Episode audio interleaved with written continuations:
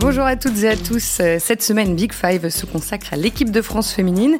Plus que quelques jours avant le coup d'envoi de l'Euro en Angleterre, c'est l'occasion de faire le point sur le niveau des Bleus. À quoi peuvent-elles prétendre après trois années sans grande compétition? Trois années marquées par de nombreuses tensions. Mais nous, aujourd'hui, on va surtout parler du terrain. Comment joue l'équipe de Corinne Diacre? Les Bleus n'ont plus perdu depuis plus d'un an. On va revenir sur leur dernier match pour comprendre comment le 11 s'organise, notamment autour de la capitaine Wendy Renard et de la star en attaque Marie-Antoinette Catoto. Corinne Diacre a-t-elle réussi à instaurer une identité de jeu? On parlera aussi des évolutions de son management et puis de la préparation en ce moment à Clairefontaine avant de se projeter vers l'Euro. La France fait-elle partie des favoris? Avec moi aujourd'hui euh, trois reporters de l'équipe. Ils suivent les Bleus au quotidien ou presque. Mathieu Barbarousse pour commencer, euh, qui est aussi l'un des Red Chefs adjoints de la rubrique foot. Bonjour Mathieu. Bonjour. Siani Dalma est là également. Vous avez peut-être l'habitude de la voir euh, sur la chaîne L'équipe. Bonjour Siani. Bonjour. Et enfin, Nathan Gourdol complète le casting du jour. Il a déjà participé à Big Five, mais c'était il y a très très longtemps. Bonjour Nathan. Bonjour. Allez, Big Five, c'est parti. Trois ans après une Coupe du Monde à la maison, achevée en quart de finale, les Bleus s'apprêtent à disputer l'Euro en Angleterre du 6 au 31 juillet. on espère qu'elles iront jusque-là, elles qui n'ont jamais atteint les demi-finales. Alors, les joueuses de Corinne Diacre restent sur 13 victoires d'affilée, 17 buts marqués, seulement 3 encaissés en 2022. Entre le tournoi de France, les qualifications mondiales 2023 et le match amical remporté 4-0 face au Cameroun il y a trois jours. Quelle impression t'ont laissé euh, les Bleus après cette victoire contre les Camerounaises. Dans quelle mesure tu les sens prêtes à attaquer l'Euro? Alors, euh, je ne peux pas te dire si elles sont déjà prêtes parce qu'effectivement, comme tu l'as dit, elles sont en pleine préparation. Elles étaient dans un gros bloc euh, physique et c'est plutôt euh, rassurant qu'elles aient gagné contre le Cameroun 4-0. C'est même plutôt logique. Hein, c'est une équipe qui était largement à leur portée. Corinne Diacre avait quand même pas mal remanié son, son 11 de départ avec des joueuses qui ne seront pas forcément titulaires lors de l'Euro. Donc, le boulot a été fait. J'ai bien aimé ce qu'elles ont proposé. Je pense qu'il y a encore des, pas mal d'axes d'amélioration dans cette équipe, mais tout cas, la victoire était plutôt logique et plutôt rassurante dans l'optique d'aller disputer l'Euro dans, quelques jours. Je ne sais pas ce qu'on peut attendre d'un tel match, parce que l'adversaire était quand même bien plus faible que l'équipe de France. Là, on attendait les Bleus, c'était surtout sur le, plan physique, parce qu'elles avaient bossé déjà pendant, pendant 10 jours. L'équipe a semblé plutôt en forme, il n'y a pas eu de pépins, euh, pas eu de, baisse de régime particulière pendant la rencontre. Effectivement, Corinne Diacre a, a beaucoup fait tourner. Après, en termes de jeu, euh, je ne sais pas si on peut vraiment tirer des enseignements d'un tel match. Euh, voilà, 4-0, il n'y a rien à dire. Il y a deux buts dans le jeu, deux buts sur coup de pied arrêté. C'est plutôt une, bonne rentrée euh, pour, l'équipe de France. Bah, de toute façon, avant le match, le staff et Corinne Diacre en particulier avaient un peu assumé le fait qu'il n'y aurait pas nécessairement d'enseignement technique à, retenir de, de, cette rencontre face au Cameroun, mais qu'au moins ce serait une, une bonne occasion de se jauger sur le plan athlétique. Oui, oui, elle, avait annoncé dès le départ que ce serait le, que le premier match de préparation serait un match pour faire tourner euh, l'effectif, pour faire jouer des joueuses qui ont peut-être moins l'habitude de, de, jouer, et que le deuxième match serait pour mettre vraiment en place le, le, le 11 de départ qui devrait débuter contre l'Italie, euh, le premier match de l'Euro.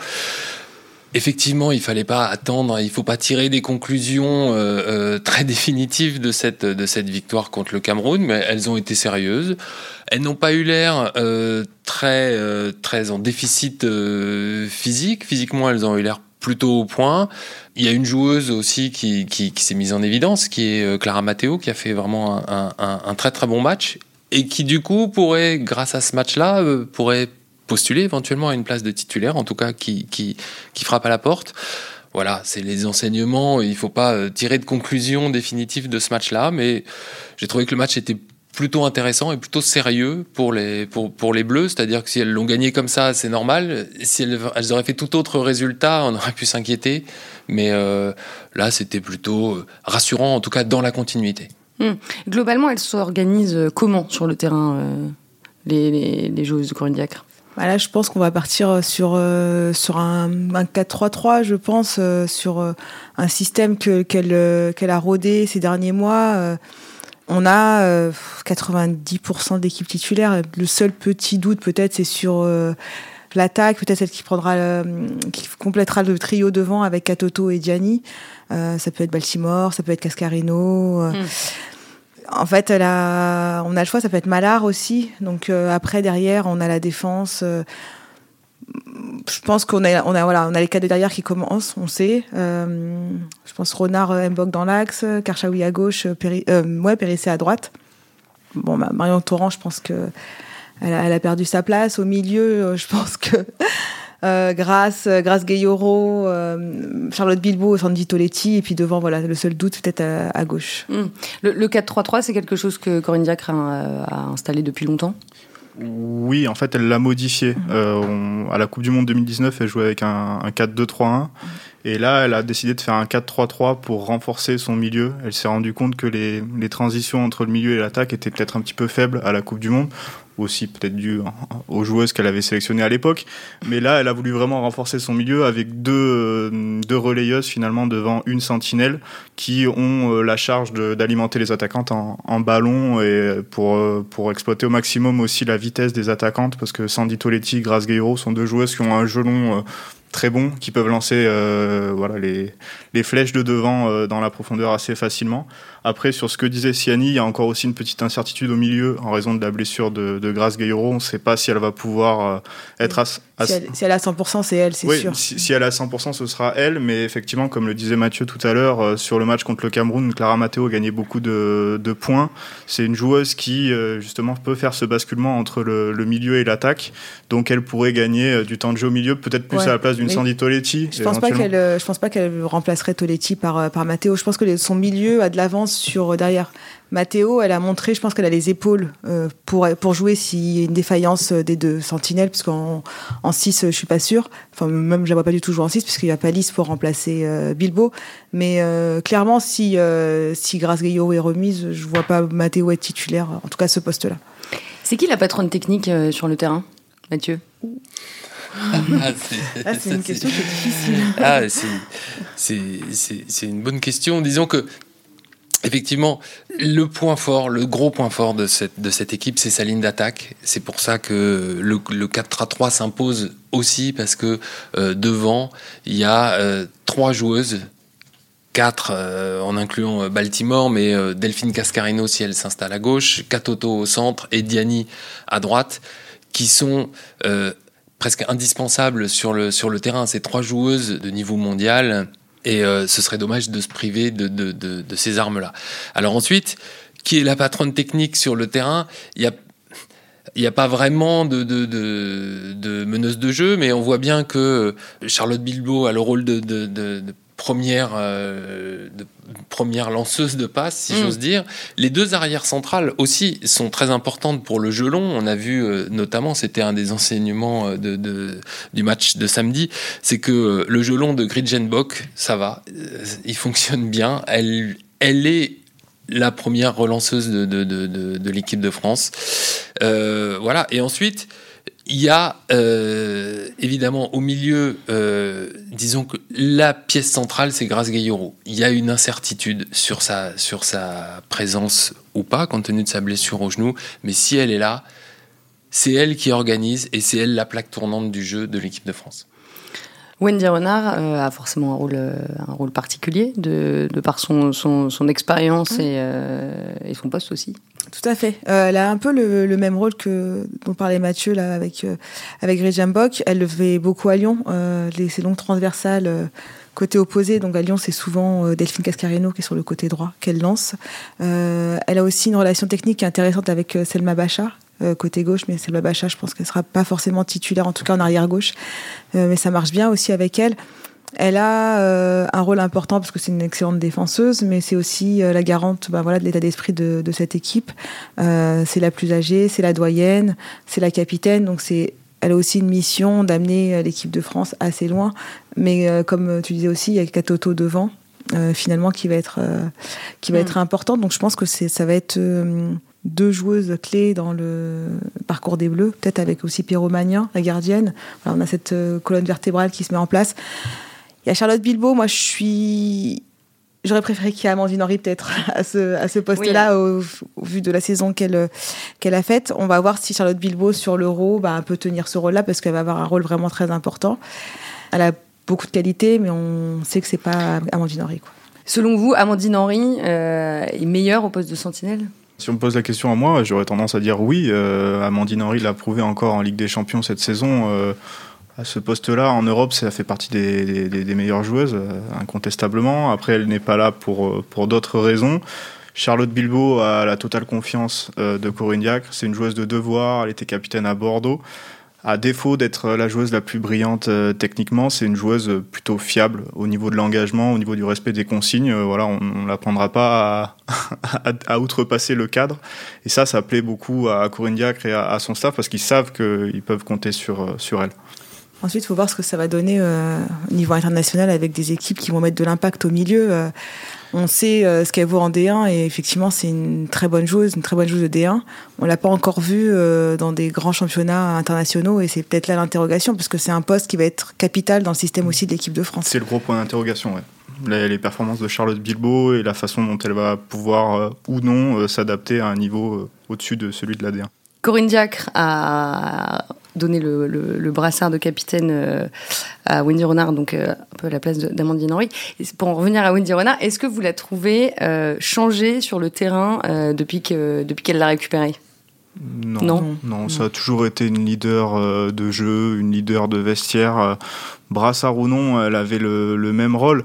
Après, ce qui est vrai, c'est que le fait qu'elle ait récupéré le brassard a libéré un petit peu euh, certaines de ses coéquipières aussi. C'est un peu un retour à un ordre naturel finalement en équipe de France et ça fait beaucoup de bien sur la, sur la vie de groupe. Libéré dans quel sens? Dans la vie de groupe, c'est un petit peu les choses qui reviennent dans, dans l'ordre. voilà, Wendy Renard, elle était déjà capitaine avant euh, l'arrivée de Corinne Diacre. C'est une joueuse qui est très respectée, qui est capitaine à Lyon depuis, euh, j'allais dire des décennies, mais depuis dix ans, et qui le restera, je pense, encore longtemps. Euh, donc ça a vraiment apaisé finalement aussi cette équipe. Elle était, elle était restée capitaine même sans le brassard. Enfin, c'était une voix qui a continué à porter, même quand c'était Amandine Henry ou Eugénie Le Sommer qui avait le, le brassard. Là, effectivement, on est un revenu à un état un peu naturel des choses. Corinne Jacques euh, a mis un peu d'eau dans son vin. Elles se sont parlé. Euh, elles savent que pour aller euh, gagner l'euro, bah, elles ont besoin l'une l'une de l'autre. Donc les choses se sont faites comme ça aussi. Qu'est-ce que vous entendez là quand vous dites, enfin là, Siani, tu disais, Corinne Jacques a un peu mis d'eau dans son vin. Enfin concrètement, en fait, qu'est-ce que ça veut dire? Qu'est-ce qu'elle a changé, Corinne Jacques ben, Je pense déjà qu'elle s'est rendue compte que euh, l'une de ses premières l'une des premières décisions qu'elle avait prises, qui était de retirer le brassard à Wendy Renard, c'était une erreur. Et, euh, et, et, on peut dire dans l'évolution de Corinne Diacre, le fait de d'avoir pu faire ce, ce, pas en arrière et de pouvoir dire euh, j'ai fait une erreur, je vais la, je vais la rattraper et je vais revenir vers Wendy. Déjà, c'est le, c'est le signe de d'une certaine ouverture d'esprit et d'une certaine euh, capacité à se, remettre elle-même en question. Ensuite, oui, elle a quand même évolué, euh, Corinne Diacre, dans son approche. Euh, je pense que les mois post-Coupe du Monde 2019 ont été très compliqués pour l'équipe de France et pour elle, il y a eu beaucoup, beaucoup, beaucoup de polémiques. Il y a eu beaucoup de, de, de dissensions euh, avec, les joueuses, dont le summum a été euh, avec euh, Amandine Henry, la brouille avec Amandine Henry. Alors Corinne Diacre n'est pas devenue, euh, euh, comment dire, elle n'est pas devenue euh, ultra souple. Hein, vous voyez, avec Amandine Henry, elle, a quand même, elle décide quand même de se passer d'Amandine Henry, mais elle a quand même compris dans la gestion du groupe, on, tous les retours qu'on a sont que elle est plus souriante, elle est plus ouverte, elle est plus apte à la discussion euh, avec les joueuses. Et encore une fois, le fait d'avoir su faire un pas en arrière vis-à-vis de Wendy Renard, ça a été symboliquement quelque chose qui euh, a été important pour les, pour les joueuses. Et, symboliquement aussi, euh, le, retour du brassard au bras de Wendy Renard se fait au mois de septembre, au lancement de la nouvelle saison premier rassemblement. On est à ce moment-là, les Bleus jouent en Grèce euh, et Corinne Diacre arrive totalement transformée en bord terrain pour nous annoncer que, Wendy Renard est de nouveau capitaine. comme si elle aussi euh, était fière de son choix finalement d'avoir pu réussir à, convaincre Wendy d'accepter euh, à nouveau ce, brassard et partir sur une nouvelle page euh, pour l'année qui est restée en vue de l'Euro. Là, depuis le début de la préparation à, Clairefontaine, vous sentez une atmosphère plus sereine, plus apaisée? Ça fait déjà un petit moment qu'on sent que l'atmosphère euh, est ouais, plus apaisée depuis. Enfin, déjà au tournoi de France, je trouvais qu'il y avait, euh, il y avait quelque chose. L'absence d'Amandine Henry, de Jenny Le Sommer commençait à être euh, un peu digérée. On était moins dans ces, dans ces polémiques-là. Et puis moi, je trouve ce qui a fait, ce qui a apporté de la fraîcheur, c'est les arrivées de, de, joueuses comme Selma Bacha, comme Elvin Mallard, qui redynamisent un petit peu, un petit peu le groupe. Euh, qui mettent un petit peu de gaieté dans ce groupe. Et euh, après, les filles se sont toujours bien entendues entre elles. Le principal souci, c'était peut-être la communication avec la coach. Et même là, euh, cette semaine, dans les entretiens qu'on a pu faire, euh, moi, il y a des filles qui m'ont dit, ben, c'est génial parce que maintenant, j'arrive à discuter beaucoup plus facilement avec la coach. Donc là aussi, il y a une ouverture euh, qui est assez importante de Corinne envers ses joueuses. Je pense qu'au début, il y avait de la crainte de pas mal de jeunes joueuses envers la coach. Et ça, c'est une barrière qui est tombée et qui va faire beaucoup de bien. Moi, je suis persuadée que si vous voulez conquérir un grand titre, il faut pouvoir euh, se dire qu'on se bat aussi pour, euh, pour la coach. Et en 2019, hmm. je suis pas certaine que c'était le cas. Me méfie toujours, j'ai toujours une petite méfiance sur les groupes qui vivent bien avant, les, avant le premier match et euh, des ambiances qui sont, qui sont fantastiques et qui, et qui finissent par imploser à, la, à la première défaite. Ceci dit, c'est vrai, on a quand même l'impression qu'il se passe quelque chose dans ce groupe, qu'il se passe quelque chose de positif. On a l'impression, il y a beaucoup de joueuses qui se sont connues et qui ont, connu des, et qui ont eu des titres euh, en commun quand elles étaient en jeune, en U17, en U19, en U20. Donc il y a déjà, il y a déjà des affinités qui sont créées entre elles on a l'impression que euh, le mix entre les générations euh, se passe bien. On a l'impression que le mix entre les clubs, il n'y a pas les Lyonnaises d'un côté, les Parisiennes de l'autre, comme ça a pu être le cas à certains moments en équipe de France. Ça, on a l'impression que, on a l'impression, vu de l'extérieur, de ce qu'on ressent, de ce qu'on voit, qu'il y a quand même quelque chose de positif qui se passe dans ce groupe. Même par rapport à ce qu'elle raconte, parce qu'en fait, c'est des filles qui se connaissent depuis euh, longtemps pour beaucoup, qui ont gagné en jeune.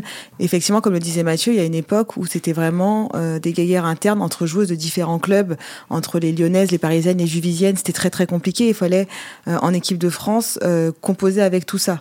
depuis quelques années, depuis le passage d'Olivier Chouafny, pardon, toutes ces dissensions ont été balayées et ça se passe quand même beaucoup mieux. Alors peut-être qu'il y aura des engueulades après la première défaite, mais pour le coup, enfin de ce que j'en sais, en tout cas les filles s'entendent vraiment bien. Alors elles sont pas toutes euh, ensemble H24, euh, il y a des, des groupes par affinité, mais là c'est normal, c'est humain. Mais pour l'instant, il y a personne qui se met sur la tronche. Ouais, et c'est des, des, des, jeunes femmes, mais qui sont déjà rodées aussi aux demandes du professionnalisme, ce qui n'a pas forcément été le cas euh, par les. Enfin, il y a dix ans encore, c'était des joueuses qui découvraient aussi ce que c'était que de voir plein de médias arriver sur une grosse compétition. Elles savent gérer cette pression. Une Selma Bacha, elle a 20 ans. Mais euh, voilà, elle a déjà plusieurs Ligues des Champions au palmarès, elle sait ce que c'est de, de, résister à la pression. Et c'est pas quelque chose qui pollue le groupe, cette pression. Il n'y a pas, euh, comme on avait pu le voir même encore avant la Coupe du Monde 2019, cette espèce de carcan qui tombait sur l'équipe et qui euh, voilà, faisait aussi que l'ambiance était parfois un peu plus tendue parce qu'on sentait une certaine pression. parce que ça se joue aussi à la maison. C'était à la maison. Là, elles arrivent avec un peu moins de pression, mm. avec un groupe rajeuni des voilà des jeunes femmes euh, voilà, qui ont l'habitude de jouer des grosses compétitions comme la Ligue des Champions et qui euh, voilà savent mm. savent ce que c'est aussi ce que ça demande dans la vie de groupe. Et est-ce que vous sentez euh, une, une, philosophie de jeu se dégager de cette équipe Voilà, ça fait cinq ans Corinne Diacre et là est-ce qu'elle a réussi à quand même à installer quelque chose? oui, quand même, quand même, oui, il y a une philosophie de jeu, il y a une philosophie de jeu qui est assez,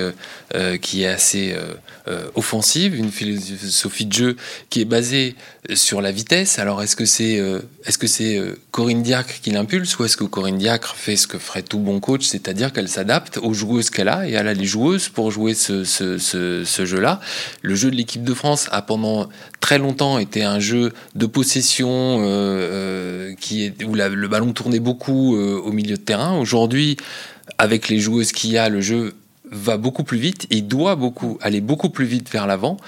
Alors oui, c'est Corinne Diacre qui l'a mis en place, avec les joueuses qu'elle a à disposition. Bah, Effectivement, quand tu n'as plus Camille Abili, quand tu n'as plus Louzane Essib, quand tu n'as plus Nélis Boussaglia à son meilleur niveau, tu es obligé de faire euh, autrement. Euh, là, les atouts de l'équipe de France, c'est plus du tout cela. Euh, c'est plutôt Katoto devant, Gianni sur les côtés, Cascarino qui va vite, comme le disait Mathieu tout à l'heure. Donc, moi, j'attends toujours. Alors, j'ai peut-être plus de réserve, mais moi, le match que Corinne Jack devait gagner, c'est le France-États-Unis de 2019. tous les autres, pour moi ont moins de valeur parce que euh, c'était le match qui comptait, c'était ce quart de finale. Euh, je pense que pour le moment, elle n'a pas fait mieux que ses prédécesseurs. Donc j'attends de voir à l'Euro pour vous dire vraiment qu'elle a apporté quelque chose de plus à l'équipe de France. Moi, j'ai toujours cette réserve. Et c'est vrai que j'ai du mal à définir vraiment la philosophie de jeu de l'équipe de France. Comme par exemple sous Bruno Bini, je sentais qu'il y avait quelque chose qui avait été mis en place, vraiment. Là, comme dit Mathieu, là, elle a des forces en, en présence. Elle s'en sert, elle a bien raison à voir ce qu'elle, elle va apporter le jour J sur le match qui va vraiment compter et faire passer ce palier à l'équipe de France. Mmh. Et en, conférence de presse avant le match contre le, contre le Cameroun, euh, l'un de nos confrères lui a demandé euh, quelles étaient les grandes caractéristiques de son équipe et ce qu'elle euh, souhaitait voir comme qualité principale. Elle a répondu gagner, tout simplement, sans donner plus de détails c'est un, manque d'ambition ou bon, finalement, euh, juste du réalisme? Non, c'est du, du Corinne Diacre dans le, dans le texte. Voilà, donc euh, elle, ce qu'elle euh, veut faire parler, c'est le terrain. Elle veut pas forcément se livrer. mais là, elle avait l'occasion justement de un peu donner les grandes lignes. De... Elle, préfère justement ne pas se livrer là-dessus pour pas qu'on lui reproche derrière. Si elle dit aujourd'hui, euh, alors on va jouer euh, avec tel système de jeu et mm. ça va donner ça, on attend ça, et que sur le premier match c'est tout l'inverse, elle sait que ça va lui revenir à, à la tête. Donc moins elle en dit mieux elle se porte. C'est pas forcément euh, comme ça qu'elle s'exprimait au début de son mandat. Elle en disait parfois peut-être un peu trop. Maintenant, elle est beaucoup plus prudente, trop prudente, ce qui donne parfois des conférences de presse un peu plate, euh, on va pas se le cacher. Mais, euh, mais sur le jeu de l'équipe de France, oui, euh, j'ai pas eu l'occasion de m'exprimer, mais comme Mathieu et Siani, ce qu'elle a su faire et ce qu'elle a fait en fait en fonction de son groupe, c'est de faire passer l'équipe de France d'un jeu de possession, comme c'était le cas même encore sous Olivier Chouafny, parce qu'il y avait encore les joueuses, comme le disait Siani, qui étaient capables de tenir un ballon et de distribuer, de calmer le jeu, de, de, de mettre le tempo, à une équipe de transition, 100% transition. Et on voit aussi parfois que c'est difficile pour ces bleus-là, face à des blocs bas. Euh, le Cameroun, je pense que c'était trop fait pour juger, mais on l'a vu contre la Slovénie, par exemple, au, mois d'avril. Les Bleus ont gagné seulement 1-0 parce que face à un bloc bas, elles ont aussi beaucoup moins de situations. Face à un bloc qui est bien équilibré, une fois qu'on peut pas exploiter le dos des adversaires, c'est difficile pour l'équipe de France. Et ça, à l'Euro, ça peut être un des pièges aussi euh, pour cette équipe. Même avec Katoto et Gianni euh, qui se connaissent euh, par cœur. Et... Surtout avec Katoto et Gianni parce qu'elles ont mm. besoin d'espace pour s'exprimer. Donc, euh, tu mets effectivement. Moi, alors, j'étais au match aller contre la Slovénie, mais c'est exactement le, le, même problème qu'a soulevé Nathan. C'est qu'effectivement, il y avait un bloc bas en face et. les joueuses, elles pouvaient pas se servir de, de, leur vitesse. Il n'y avait pas forcément au milieu des joueuses capables de faire la bonne passe qui pourrait justement euh, faire céder le, bloc adverse. Donc elles ont souffert, elles ont fini par gagner, parce que finalement, individuellement, il y a des super joueurs en équipe de France, il y a encore énormément de talent. Mais euh, là, euh, contre des équipes, alors le premier tour, moi, pour moi, c'est abordable et il faudra le, il faudra le passer de manière assez convaincante. Mais après, quand on va tomber contre des équipes un peu plus costauds, notamment défensivement, bah, va falloir trouver les bonnes armes. Ouais, c'est là-dessus qu'elles doivent le plus progresser? Oui, oui, oui, c'est sûr. Et, et, si j'ose dire, euh, on a encore un, peu de mal à évaluer quel est le vrai potentiel de cette équipe parce que la, difficulté quand même, c'est que depuis la Coupe du Monde 2019, elles ont joué des matchs de qualification à, l'Euro, des matchs de qualification à la, Coupe du Monde. Il faut bien le dire contre des nations le de seconde zone. aussi. Voilà. Alors oui, des, matchs amicaux. Mais des matchs amicaux, euh, je rappelle qu'avant 2019, elles en ont gagné plein. Hein. Elles ont euh, battu les États-Unis euh, en janvier 2019. Elles ont écrabouillé les États-Unis. Mais ça, le match qui comptait, elles l'ont perdu. Donc, donc voilà, elles ont joué quand même le niveau d'adversité et le niveau d'intensité qu'il va y avoir face à elles. Ça reste une interrogation ça reste une interrogation. Comment est-ce qu'elles vont réagir face à des équipes qui vont s'adapter au jeu de l'équipe de France? C'est-à-dire que quand elles ont joué, effectivement, elles ont battu l'Allemagne, elles ont battu l'Angleterre, elles ont battu les Pays-Bas, qui étaient dans une configuration où ces équipes-là jouaient leur jeu. Euh, aujourd'hui, je pense que les équipes se sont rendues compte que contre l'équipe de France, il fallait pas partir à l'abordage et que euh, des blocs bas, elles vont en rencontrer beaucoup. Hmm. Alors, elles, elles, va, elles, vont jouer leur premier match le 10 juillet face à l'Italie. Ensuite, il y aura euh, la Belgique et l'Islande. Euh, pour vous, c'est un groupe plutôt abordable? Sur le papier, oui, mais euh, il faut se méfier. À l'Euro 2017, on avait dit que les Françaises avaient un groupe très facile. Il y avait l'Autriche, l'Islande et un adversaire qui m'échappe et, et, la Suisse pardon et euh, bah en fait elles avaient eu d'énormes difficultés à, à s'en sortir. Là sur le papier on se dit ouais c'est peut-être un des groupes les plus abordables de, de l'euro. Attention Mais attention. ce, groupe doit en fait leur permettre de monter en puissance jusqu'au quart qui va être quand même assez compliqué euh, parce que je crois que c'est la Suède et, ou les Pays-Bas qui les attendent dès l'écart. Donc euh, ça va être trois matchs à leur portée, évidemment. Euh, c'est pas tant qu'elles n'ont pas joué, on peut pas dire que c'est gagné, mais en tout cas, euh, l'équipe de France est sur le podium du classement FIFA. C'est des, des joueuses qui ont gagné la Ligue des Champions dans cette équipe. Elles ont Katoto devant, qui est sans doute l'une des meilleures attaquantes du monde. Khalida Diani, dont on a parlé, qui est sur un côté, qui fait partie aussi des meilleures joueuses du monde. Enfin, à tous les postes, quasiment, elles ont des joueuses euh, qui appartiennent au top 10 mondial. Donc normalement, ce premier tour, sans être une formalité, elles doivent le passer, elles doivent montrer quelque chose, lancer un message à la concurrence. Si à la fin du premier tour, on a encore à se poser des questions, à se demander comment elles sont sorties de là, bah, ça va être compliqué d'enchaîner derrière. quoi. Quel objectif a été fixé par euh, Corinne Diacre et peut-être euh, Noël Le Gret, le président de la fédération? Alors par Corinne Diacre, je vais vous donner la même réponse qu'elle a donnée à un conf de presse tout à l'heure, c'est-à-dire gagner. euh, gagner. Donc, mais c'est évident que l'équipe de France fait partie des équipes qui qui peuvent gagner ces, ces, 7 euros. Hein. C'est pas la seule, il y, en a, il y en a même un petit paquet. Mais, euh, mais, euh, mais oui, ça fait partie des équipes qui peuvent gagner l'euro. Il n'y a pas eu d'objectif fixé officiellement euh... L'objectif fixé, c'est quand même la base. La base, c'est de passer ce quart de, de, finale, finale que l'équipe de France ne passe pas depuis 2012. Et n'a jamais passé à l'euro. N'a jamais, passé, jamais, passé, jamais passé à l'euro. Et n'a jamais passé à l'euro. C'est l'objectif de base si, euh, si euh, les Françaises ne sont pas en demi-finale, ce sera un échec. Et tu parlais d'un petit paquet d'équipes euh, qui pouvaient euh, prétendre à la, à la, victoire finale oui, bah, c'est-à-dire que comme le football féminin se développe assez vite dans beaucoup de pays, il y a les pays traditionnels du, du foot féminin qui sont toujours là. L'Allemagne, la, les pays nordiques, la Norvège, le Danemark, ils seront là. Euh, voilà. Mais il y a beaucoup de pays qui se sont rajoutés à ça. Cette année, il y a deux pays euh, latins qui peuvent faire partie des favoris. L'Italie à un degré moindre, mais l'Espagne, l'Espagne, ce serait pas une surprise si l'Espagne gagnait, euh, euh, gagnait l'euro. Il y a l'Angleterre qui joue à domicile et il y a les Pays-Bas qui sont champions en titre. Bon, je crois que j'ai déjà donné une bonne oui. petite liste. Et il y y a évidemment parmi les pays euh, du Nord que j'ai pas cité, il y a la Suède qui est quand même finaliste olympique, qui arrive là, qui a pas de stars du, pas de stars du jeu, mais elles sont toujours là et, euh, elles sont finalistes olympiques. Donc euh, ça fait un petit paquet quand même. Oui, bah moi je, partage l'analyse de, Mathieu. Euh, il y a beaucoup d'équipes qui peuvent prétendre à ce sac. Il n'y a pas une équipe il y a pas une équipe qui au, vraiment au-dessus des autres. On pourrait dire peut-être l'Angleterre à domicile, mais il faut voir aussi comment les Anglaises vont tenir la pression euh, populaire, parce que les Anglais à domicile, on sait qu'il faut parfois s'en méfier aussi. Euh, elles ont fait forte impression là durant leur préparation. Elles ont, elles ont collé un, un 5-1 euh, aux Pays-Bas, qui sont champions d'Europe en, en titre. Après, euh, j'attends de voir ce que ça va donner dans la compétition. Il y a aussi parfois des équipes qu'on n'attend pas forcément euh, qui se, qui se révèlent, même dans le groupe des Bleus. Mathieu citait euh, l'Italie. En fait, on ne sait pas trop trop les juger, les Italiennes.